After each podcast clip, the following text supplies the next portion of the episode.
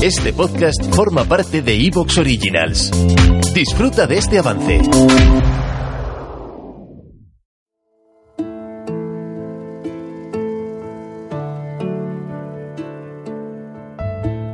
Los hombres no sucumbimos a las grandes penas o a las grandes alegrías.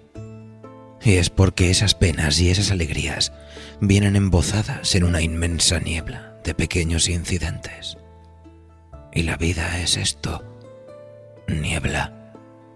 La vida es una nebulosa. Niebla, Miguel de Unamuno.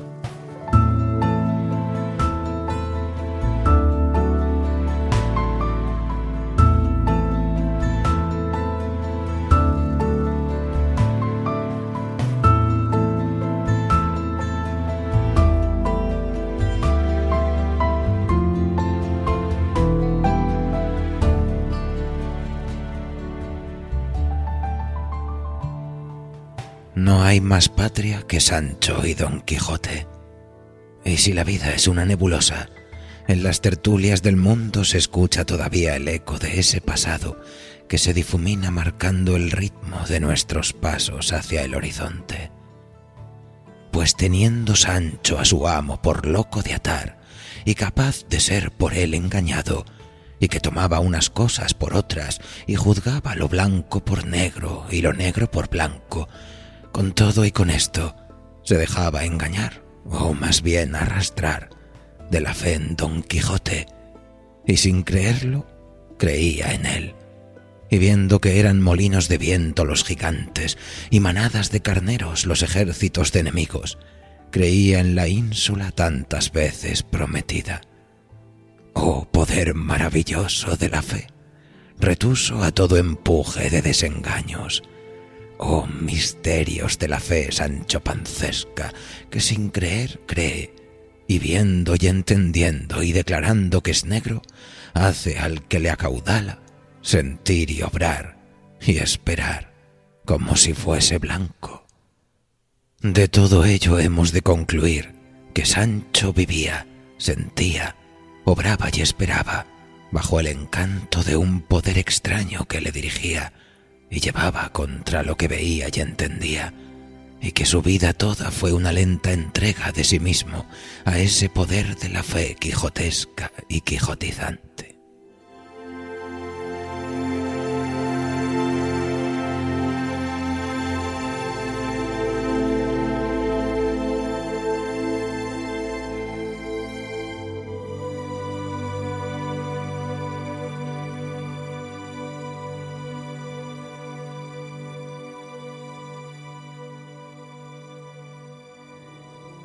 Y es que en la quijotización del destino colectivo hay una intención clara de involucrarse, muchas veces a pesar de todo, muchas veces a cambio de nada, como quien hace de las letras una forma de religión, una fe que cuestiona al mismo Dios y le interroga, aun sabiendo que nunca se obtendrá respuesta clara, porque al final en el corazón y el intelecto de un amuno, parecía la mejor forma de batirse en duelo con uno mismo. No existe la revolución desde arriba, ni desde abajo, ni desde el medio. Existe tan solo la revolución interior.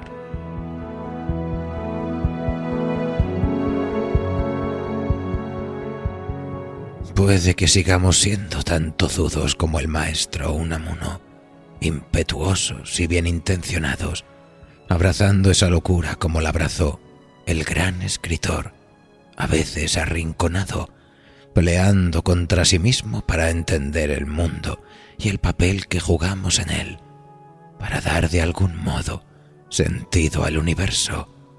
Y en esta tierra preñada de añoranzas y pesares vivió el maestro Miguel, icono de su tiempo, tan amado y odiado hasta en la muerte, que de su cuerpo, de su memoria, en una época terrible de guerra fratricida, todos quisieron apropiarse.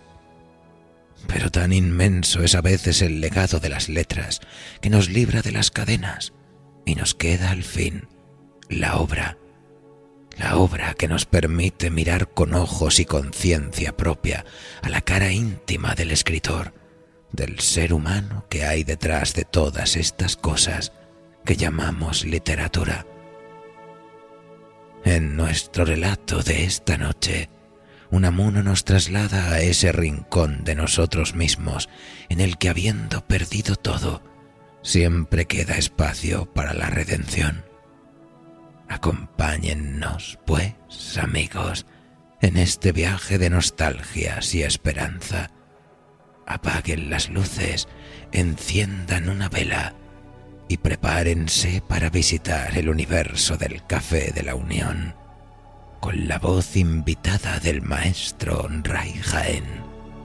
Con todos ustedes, el contertulio.